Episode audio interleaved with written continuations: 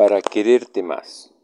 La abundancia multiplicada por la abundancia produce la opulencia, pero es necesario que la mente se coloque en disposición optimista que atraiga previamente con el pensamiento lo que el esfuerzo ha de plasmar a continuación.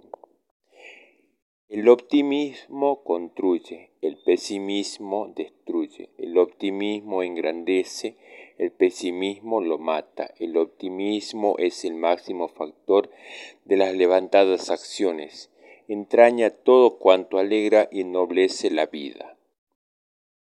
El pesimismo es el negativo factor de los tremendos fracasos, entre mezclándose con la desesperación y la muerte.